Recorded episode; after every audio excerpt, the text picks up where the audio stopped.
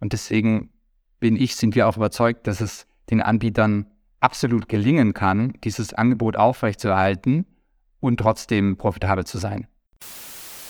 Mit einer Rewe, mit einer Edeka, auch mit anderen im Rücken, hat natürlich so ein Startup Zugang zu völlig anderen Einkaufskonditionen.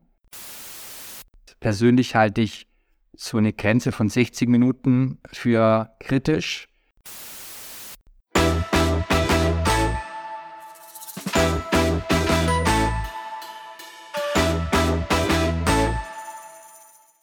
Hallo und herzlich willkommen zu Regalplatz, dem Podcast der Lebensmittelpraxis. Bei Regalplatz sprechen wir jede Woche mit einem Experten oder einer inspirierenden Persönlichkeit aus der Lebensmittelbranche. Mein Name ist Rainer Mier, ich bin Chefredakteur der Lebensmittelpraxis. Mein Name ist Elena Kust, ich bin Redakteurin der Lebensmittelpraxis. Und wir haben heute zu Gast Rainer Münch. Er ist Partner und Head of Retail and Consumer Goods Europe bei Oliver Wyman. Herr Münch, schön, dass Sie die Zeit für uns haben. Ja, schön bei Ihnen zu sein. Hallo, Herr Münch. Ähm, unsere Gäste dürfen sich bei uns im Podcast immer selbst vorstellen. Haben Sie Lust dazu? Ja, sehr gerne. Mein Name hatten Sie ja schon gesagt, Rainer Münch. Bin Partner bei der international tätigen Top-Management-Beratung Oliver Wyman und Leiter der europäischen Praxisgruppe Handel und Konsumgüter mache das Ganze jetzt seit fast 20 Jahren, habe in der Zeit sehr viel im Handel gearbeitet, sehr viel mit Lebensmittelhändlern gearbeitet und mich zuletzt auch verstärkt mit Themen rund um E-Food und Quick Commerce beschäftigt. Dieser Podcast wird unterstützt von Tetra Pak. Laut den Vereinten Nationen landen weltweit 931 Millionen Tonnen Lebensmittel jährlich im Müll. Besonders die Hersteller sind hier gefragt. Wie können sie ihre Lebensmittel sicherer und länger haltbar machen? Ein wichtiger Schlüssel dazu könnte sein, die keimfreie Abfüllung in Getränkekartons, wie sie zum Beispiel Tetra Pak anbietet. Mit aseptischen Verpackungstechnologien können zum Beispiel Milch oder Fruchtsäfte über Monate ungekühlt und sicher gelagert werden. Mehr Informationen dazu bietet der Hersteller unter tetrapack.de. Anfang 2021 haben Herrn Mir und ich uns schon mal zu dem Thema Onlinehandel Gedanken gemacht und auch einen Podcast dazu aufgenommen. Äh, in Vorbereitung zu dem Gespräch mit Ihnen habe ich dann noch mal reingehört und kann das auch nur den Zuhörern empfehlen. Also ich fand es tatsächlich sehr unterhaltsam, ohne uns da jetzt zu sehr selbst loben zu wollen. Ähm, die Folge heißt Onlinehandel Superstar? Fragezeichen. Aber natürlich hat sich jede Menge getan seit 2021. Ähm, und ich würde gerne mit einer ein bisschen persönlicheren Frage einsteigen. Ich habe gelesen, Sie haben fünf Kinder. Ist das korrekt? Das ist richtig, ja, genau. Also zu Hause ist immer was los. Deshalb finde ich es besonders interessant, wie Ihre Kinder die Lebensmittellieferdienste wie Getier oder Flink finden. Also bei meinen Kindern ist es so, wir leben nicht direkt äh, in München City drin, sondern etwas außerhalb im Süden. Von daher sind die Quick-Commerce-Anbieter für die Kinder gar nicht zugänglich. Aber natürlich wachsen die in einer, in einer Amazon-Welt auf und auch in einer Welt, wo Rewe Online regelmäßig Lebensmittel liefert. Und das ist für die schon auch äh, zu einem gewissen Selbstverständnis geworden, dass ein Teil der Lebensmittelbesorgungen ähm, einfach auch nach Hause gebracht wird. Äh, kaufen Ihre Kinder noch mit Ihnen gemeinsam vielleicht auch noch richtig im stationären Laden ein und haben noch Spaß dabei? Also meine Frau und ich, wir kaufen regelmäßig stationär ein. Ähm, die Kinder haben da häufig kein Interesse mitzukommen, äh, außer es geht dann eben irgendwo hin, wo es auch äh, Spielzeuge und ähnliches gibt. Ähm, meine Ältesten sind jetzt 13, ähm, die interessieren sich dann allmählich auch für andere Dinge. Also so ganz viel gemeinsames äh, Lebensmittelshopping machen wir äh, zu Hause nicht. Das ist dann eher im Urlaub der Fall, ja. Ja. Äh, wenn man sich äh, diesen äh, E-Commerce, Quick-Commerce-Markt anschaut, dann war er ja zuletzt auch von hoher Wettbewerbsintensität geprägt. Getir, der türkische Anbieter, hat ja im Dezember angekündigt, die Gorillas zu übernehmen, was auch schnell erfolgt ist. Und dann gab es ebenfalls in Berlin Flink, äh, an dem sich äh, vor, äh, also im Juni 2021 der Lebensmitteleinzelhändler Rewe beteiligt hat. Hier sind also so zwei relativ äh, starke Anbieter am am Werk. Äh, Gibt es da äh, Sieger oder und Verlierer in diesem Wettbewerb? Also grundsätzlich sind wir in einer Phase, ähm, wo die Konsolidierung, wie Sie ja angesprochen haben, bereits läuft.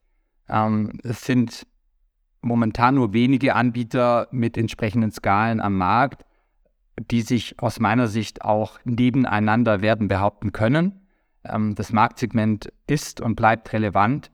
Und ich glaube, wir werden eher sehen, dass da das Geschäftsmodell weiter optimiert wird und weiterentwickelt wird, als dass wir jetzt nochmal eine wirklich große Konsolidierung sehen von den äh, verbliebenen großen Anbietern aktuell. Ich bin wirklich gespannt, wie dieser quasi Boxkampf ausgehen wird. Ähm, 2021 hatte Herr Mir in der Folge, die ich zu Beginn schon erwähnt habe, ein paar Zweifel erwähnt, die ihm eben in so in den Kopf schießen, wenn er über Quick Commerce Anbieter nachdenkt. So, und der erste Punkt war da, dass Deutschland eben schwieriger zu beackern sein wird im internationalen Vergleich, dass ja an jeder Ecke hier wirklich die Möglichkeit gibt, stationär Lebensmittel einzukaufen. Sie haben ja jetzt mit Oliver Wyman eine Studie durchgeführt, haben 700 Quick Commerce Nutzer in Deutschland, Frankreich und den Niederlanden befragt und äh, mich würde interessieren, löst sich dieser Zweifel jetzt vielleicht so ein bisschen auf durch die Studie? Also wir sehen grundsätzlich einen Umsatzerfolg der Quick-Commerce-Anbieter über die letzten Jahre, den so sicherlich viele nicht, nicht erwartet hätten. Es ist aber momentan noch ein Umsatz- und kein Ertragserfolg, muss man auch sehen, da kommen wir später noch drauf. Was wir schon seit fast zehn Jahren in Kundenumfragen sehen, ist ein durchaus zunehmendes Interesse der Kundinnen und Kundinnen, ähm, Kundinnen und Kunden an Lebensmittellieferungen nach Hause. Der Engpass war viel stärker das Angebot, weil die etablierten Anbieter sich nicht selbst kannibalisieren wollten und es sich kein Marktneuling wirtschaftlich zugetraut hat. Mit dem Lockdown, also mit Corona und günstigem Kapital, war dann eine Schwelle erreicht und überwunden, dass sozusagen die Angebotsseite aufgebaut wurde. Das wurde heftig beworben und initial auch mit sehr attraktiven Konditionen für die Kunden Sie bekommen die Lieferung in 10 Minuten, Sie bekommen nahezu die gleichen Preise wie im Supermarkt und die ersten Einkäufe häufig noch ohne Liefergebühr. Wenn man sich das als Konsument vergegenwärtigt, dann ist es nicht so überraschend, dass es da auf einen gewissen Erfolg geben würde, weil es ein sehr attraktives Angebot ist. Überraschend aus unserer Sicht war dann eher, wie schnell und, äh, und konsequent die Kunden sich dann an diese Bequemlichkeit auch gewohnt hatten. Und am Anfang waren es Impulskäufe wie Bier und Chips zum Fußballmatch. Ähm, das geben heute nur noch etwa die Hälfte der Käufer als Einkaufsgrund an. Mehr als 60 Prozent äh, decken bereits mehr als ein Fünftel der gesamten Lebensmittelausgaben mit, mit Quick-Commerce-Anbietern, Teile davon auch deutlich mehr. Also initial gab es diesen latenten Nachfrageüberhang, dann gab es Auslöser, dass das Angebot aufgebaut wurde und dann eben auch die Konsumenten, die sich daran gewöhnt haben, die die Bequemlichkeit sehr schätzen und die dann eben auch jetzt zunehmend mehr, mehr dort ausgeben. Sie haben es gesagt, glaube ich, äh, Corona hat äh, einen gewissen Beitrag geleistet, dass der Zuspruch äh, zu Lieferdiensten auch gestiegen ist. Das ist nun vorbei. Aber wichtiger ist vielleicht sogar, was Sie als zweites gesagt haben, äh, die Zinsen sind sehr stark gestiegen. Äh, das äh, nötige Kapital ist nicht mehr so äh, günstig zu bekommen für, für diese äh, Anbieter. Verändert das an, äh, an Ihrer Einschätzung etwas? Ja, also wir sehen natürlich nicht nur in diesem Segment, aber ganz grundsätzlich einen deutlichen Schwenk von einem sehr starken Umsatzfokus auf einen Ertragsfokus. Da gibt es einfach von der Kapitalseite entsprechenden Druck, entsprechende Anforderungen. Ich glaube, dass die etablierten Anbieter, die wir heute haben, sei es ein Flink, sei es ein Getir, ähm, sei es ein Picknick, sei es ein Knusper, ähm, dass die über die Möglichkeiten verfügen, hier eben auch das Geschäft wirtschaftlich abzubilden. Dazu gibt es natürlich viele Hausaufgaben, viele Stellhebel, die auch ähm, adressiert werden müssen, was ja auch passiert. Aber um Ihre Frage zu beantworten, ja, ich glaube, dass, dass dieser Turnaround gelingt auf der Ertragsseite und dass entsprechend sich das Angebot auch halten kann und dann auch weiter ausgebaut werden wird. Mich würde nochmal eben der internationale Blick interessieren. Also ist wirklich der Quick Commerce schwieriger in Deutschland als in anderen Ländern wie Frankreich oder Niederlande, die ja jetzt auch eben in dieser Studie befragt wurden. Oder vielleicht ähm, können Sie auch noch andere Länder mit einfließen lassen. Ist Deutschland da wirklich komplizierter?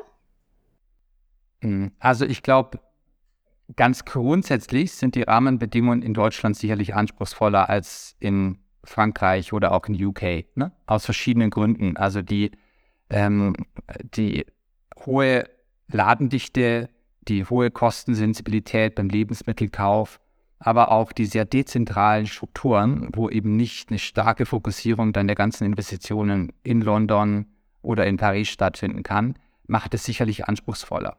Zugleich ist ja auch interessant, dass wir in Studien jetzt sehen, dass der Quick Commerce in Deutschland, äh, was die Akzeptanz und die Ausgaben angeht, erfolgreicher ist als in anderen Ländern.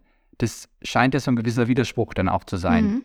Und da ist unsere Einschätzung, dass aufgrund der schwierigen Rahmenbedingungen wir in Frankreich und UK schon vor der Corona-Krise einen deutlich ausgeprägteren E-Food-Markt hatten, dass insbesondere in Frankreich das Click-and-Collect-Angebot sehr selbstverständlich auch integriert war in den Alltag der Konsumenten, während in Deutschland da eben noch viel weniger Angebot war. Bedeutet, dass hier sozusagen dieser weiße Fleck, der White Spot, für neue Anbieter dann doch größer war und der deutsche Markt ist in Summe dann doch so groß und attraktiv, dass es sich eben für die ähm, Investoren gelohnt hat, hier auch auf Modelle zu setzen, wie jetzt Gorilla oder Flink, die versprochen haben, hier eben in kurzer Zeit einen sehr hohen Umsatz auch aufbauen zu können.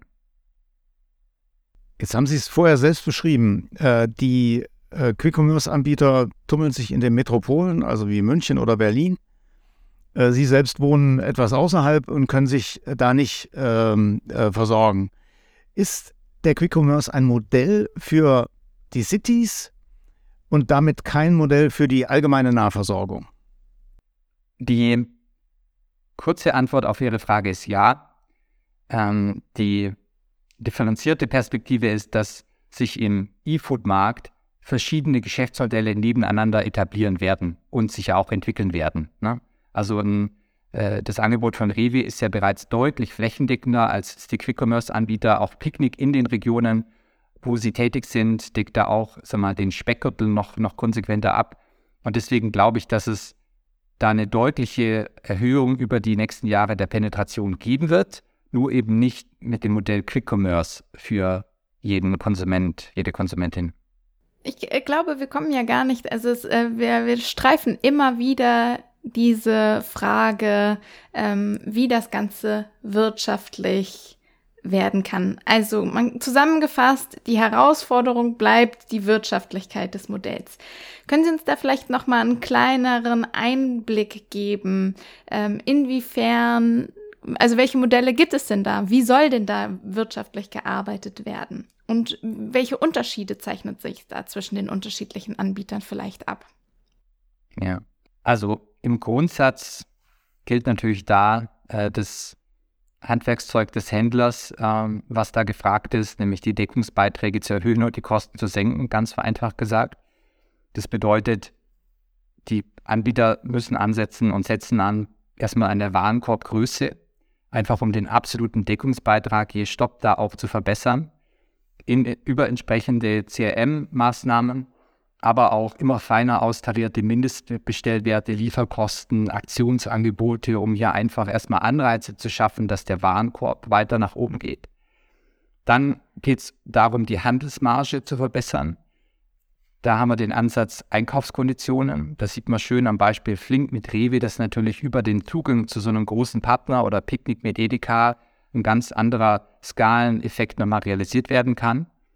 Wir sehen den Ansatz der Exklusivität im Sortiment. Also je weniger vergleichbar ich habe, äh, Vergleichbarkeit ich habe zum Supermarkt nebenan, ähm, desto stärker kann ich hier auch in den Preisen mich differenzieren und habe eben die Möglichkeit, hier auch höhere Margen zu generieren. Das ist ein Modell, was Knusper ähm, respektive Rohlig auch sehr stark ähm, entwickelt. Wir haben dann auch eigene Handelsmarken, die eingeführt werden, die eben auch erlauben, dass ich ein bisschen rauskomme aus der Vergleichbarkeit der Preise und was wir auch sehen, ist natürlich eine immer feinere Preisdifferenzierung, Aussteuerung, wo, sei es jetzt geht hier oder auf Flink eben auch Lieferkosten ähm, sehr stark differenziert nach Entfernung zu der entsprechenden, zum entsprechenden Lager ähm, oder auch den ähm, Warenkorbgrößen etc., also die sozusagen Kostenfaktoren dann mit einbezieht. Also da gibt es eine ganze Reihe an Maßnahmen, die da auch schon passieren, die den Deckungsbeitrag erhöhen können und erhöhen werden. Auf der Kostenseite geht es natürlich darum, die Logistik immer effizienter zu machen, dort wo sinnvoll zu automatisieren, Marketing auch ein bisschen zurückzufahren. Ähm, da wurde ja enorm viel investiert für den Aufbau der Marke. Ähm, dann natürlich auch Verwaltungsstrukturen anzupassen. Also auch da gibt es noch einiges zu tun, wobei man sicherlich sagen muss, auf der Logistikseite, wenn man an die, die Lieferangestellten ähm, denkt, da wird sicherlich sagen wir, der Kostendruck nach oben hoch bleiben und da wird es nicht gelingen, die, die zu senken. In Summe aber ein, ein Potpourri an Maßnahmen, die es gibt und die auch ergriffen werden. Und deswegen bin ich, sind wir auch überzeugt, dass es den Anbietern absolut gelingen kann, dieses Angebot aufrechtzuerhalten und trotzdem profitabel zu sein. Jetzt galten ja deutsche Verbraucher, Verbraucherinnen immer als besonders preissensibel äh, und haben eigentlich den Preis auch nach wie vor, gerade jetzt in Zeiten äh, höherer Inflation und äh, all der Schwierigkeiten, die es äh, im, im, in der Gesellschaft gerade aktuell gibt, äh, besonders auf den Preis. Ähm, gibt es da eine Gruppe, die äh, da weniger hinschaut? Oder gibt es Grenzen, wo man sagen kann, also es kann so und so viel teurer sein, beziehungsweise die Liefergebühr darf eine bestimmte Summe nicht überschreiten? Äh, wo ist da die, äh, die, die, die Schwelle oder wie tolerant sind da die deutschen Verbraucher? Ja, ich glaube, man muss da auch sehen, dass der Markteintritt von den Quick-Commerce-Anbietern, der war ja nie auf Preis ausgerichtet. Es gab ja nie eine Kommunikation an Kunden, die jetzt versprochen hat, hier besonders günstig einkaufen zu können. Es gab immer das Versprechen, besonders bequem und besonders schnell einkaufen zu können. Und das stand immer im Mittelpunkt. Und das für sich führt natürlich schon mal zu einer gewissen Kundenselektion. Das heißt, die Kunden, die das dann auch nutzen, die fühlen sich in allererster Linie durch, dieses, durch diese Bequemlichkeit auch angesprochen und sind implizit auch dazu bereit, sozusagen dafür etwas zu bezahlen und dafür eben auch einen neuen Dienst auszuprobieren und äh, sich da eben auch zu registrieren und durch einen gewissen Prozess zu gehen. Und das ist schon auch eine Erkenntnis unserer Studie, dass die Kunden diese Bequemlichkeit sehr schätzen und da durchaus auch bereit sind, einen Aufpreis zu bezahlen. Und die Kunden, die diese Bequemlichkeit suchen, sind jetzt auch nicht unbedingt die Kunden, die sich die Mühe machen, relativ aufwendig Artikelpreise zu vergleichen und dann eben auch den Warenkorb zu optimieren. Oder sind auch nicht Kunden, die im Zweifel äh, den Weg zum nächsten Discounter suchen, ähm, sonst wären sie da sozusagen von vornherein gar nicht eingestiegen. Von daher denke ich, es ist eine Kundenselektion passiert, ähm, die jetzt den, den Q-Commerce-Anbietern da doch auch die, die Stange hält. Womit geworben wurde, war Schnelligkeit, also Bequemlichkeit, Schnelligkeit. Und auch da wurde ja die Frage immer wieder aufgeworfen, wie schnell muss es denn sein? Also wie schnell muss geliefert werden? Gibt es da vielleicht auch schon Aufschlüsse? Also sind es jetzt die 30 Minuten oder reichen Stundenfenster? Also momentan, wie Sie auch sagen, ist es so, dass wir uns bei diesen 30 Minuten aktuell einzupendeln scheinen als Grenze für Quick Commerce. Hm. Kundenbefragungen sind der Frage immer nur bedingt belastbar, weil natürlich es immer die Frage ist, was gibt es denn für Alternativen und was habe ich denn irgendwie auch für ein Angebot. Persönlich glaube ich, dass sich das über die nächste Zeit weiter aufweichen wird. Persönlich halte ich so eine Grenze von 60 Minuten für kritisch. Das ist auch durchaus eine gelernte Wartezeit, wenn ich ähm, Restaurantlieferungen ähm, online aufgebe. Von daher kann ich mir vorstellen, dass wir da nochmal ein bisschen eine Verschiebung erleben werden, was natürlich den Anbietern auch wieder helfen wird bei der Wirtschaftlichkeit. Sie haben es vorher gesagt, äh, am Anfang war es äh, der, der, Kasten Bier oder der, die Chips äh, zum Fußballspiel, die man geordert hat. Jetzt ist es, äh, geht es ja eher in Richtung Grundversorgung, also Obst, Gemüse, Milchprodukte sind äh, äh, sehr weit vorn beim, bei den bestellten Produkten. Ähm, Sie selbst haben den Markt für Quick Commerce für äh, im letzten Jahr für auf etwa 500 bis 700 Millionen Euro äh, geschätzt. Das ist natürlich nur ein Bruchteil des gesamten äh, Lebensmittelumsatzes, der in Deutschland so gemacht wird. Äh, widmen wir dem, dem Geschäftsmodell zu viel Aufmerksamkeit oder wo geht es dahin? Ja, zum einen, wie Sie sagen, es ist ein kleiner Teil des Marktes. Wir sprechen im deutschen LEH-Markt von ungefähr 200 Milliarden. Das sind natürlich diese 500 bis 700 Billionen fast verschwindend gering. Auf der anderen Seite ist es natürlich eine Innovation, eine, eine, strukturell große Innovation und Veränderung in einem ansonsten extrem stabilen und traditionsreichen Markt. Und deswegen ist es auch aufregend und, und spannend, weil sich da einfach auch aus Sicht der Konsumentinnen und Konsumenten etwas verändert. Und daher auf die Beachtung. Zudem glaube ich, dass die allgemeine Überzeugung ist, es wird auch nicht mehr weggehen und es wird auch nur noch größer werden. Und jetzt sind wir heute bei Gesamt-E-Food plus minus 2% vom Gesamtmarkt. Wir gehen davon aus, das wird in den nächsten Jahren ähm, in Richtung 5% und mehr gehen. Auch dann kann man sagen, ist es immer noch wenig, aber beginnt natürlich relevant zu werden, weil wir in einem Markt sind, der halt auch jetzt keine zweistelligen Wachstumsraten irgendwie über die letzten Jahre und Jahrzehnte gewohnt ist und da entsprechend auch viel Aufmerksamkeit ähm, drauf geben wird.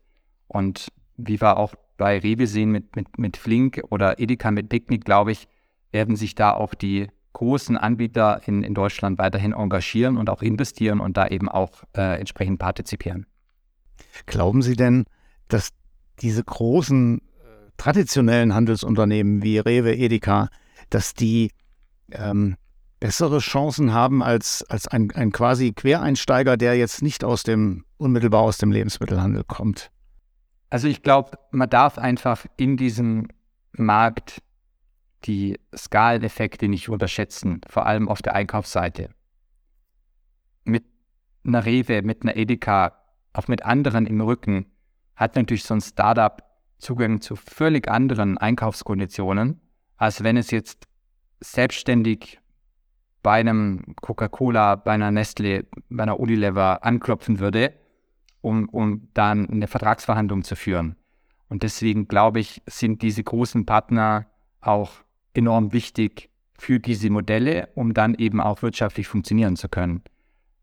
Das Modell am Beispiel Flink zeigt ja sehr schön eine mögliche Symbiose, nämlich äh, eben eine Gründung und Gründer, die mit einem neuen Ansatz da reingehen wo dann aber ein strategischer Partner an Bord kommt und gemeinsam eben die, die Ambition besteht, daraus ein, eine Win-Win-Partnerschaft zu machen.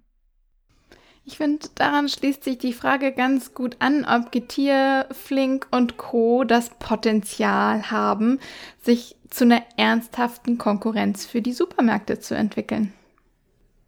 Also, ich glaube, dass diese Modelle fortbestehen werden. Ich glaube, die werden nachhaltigen Teil des Marktes im LEH bedienen. Aber ich glaube auch, dass ein Großteil der Anbieter das in Partnerschaft tun wird mit den etablierten. Also von daher Konkurrenz aus einer Kundensicht ja, Konkurrenz um den Warenkorb, um die Einkaufsentscheidung, aber im Hintergrund dann doch wieder eine gewisse Konsolidierung der Strukturen.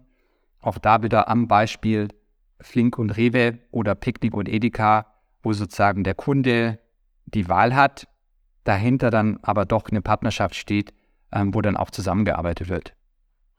Handel ist Wandel. Bisschen abgedroschen, aber äh, passt hier eigentlich ganz gut. Äh, da verändert sich was. Das ist total spannend, äh, auch äh, interessant hinzuschauen und man muss das auch begleiten. Sie tun das, wir tun das. Herr Münch, ich danke Ihnen sehr äh, für diese Einschätzung ähm, wir haben zum Schluss immer noch eine kleine Überraschungsfrage, die äh, Elena immer mit großem Vergnügen stellt. Ja, wir haben eine kleine Rubrik zum Schluss, die wir ganz unkreativ Das stört im Supermarkt nennen. Und da geht es darum, dass unser Gast einmal aus dem Bauch heraus beschreiben darf, was ihn bei seinem letzten Supermarktbesuch gestört hat. beim letzten Supermarktbesuch haben mich äh, insbesondere die Regallücken gestört. Ne? Also es gibt einfach weiterhin Engpässe bei der Verfügbarkeit. Ähm, das wird dann natürlich noch verstärkt durch ähm, sehr harte Verhandlungen um Lieferkonditionen, die dann auch äh, dazu führen, dass manche ähm, Beziehungen dann auch mal ausgesetzt werden. Und ähm, da haben wir beim letzten Einkauf doch äh, in vielen Fällen zu Ersatzprodukten greifen müssen.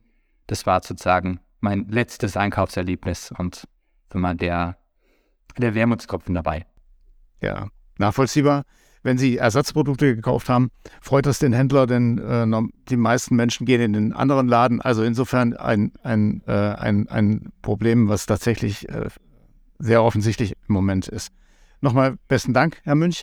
Vielen Dank und äh, wir danken fürs Zuhören. Das war Regalplatz, der Podcast der Lebensmittelpraxis. Hören Sie wieder rein beim nächsten Mal. Vielen Dank.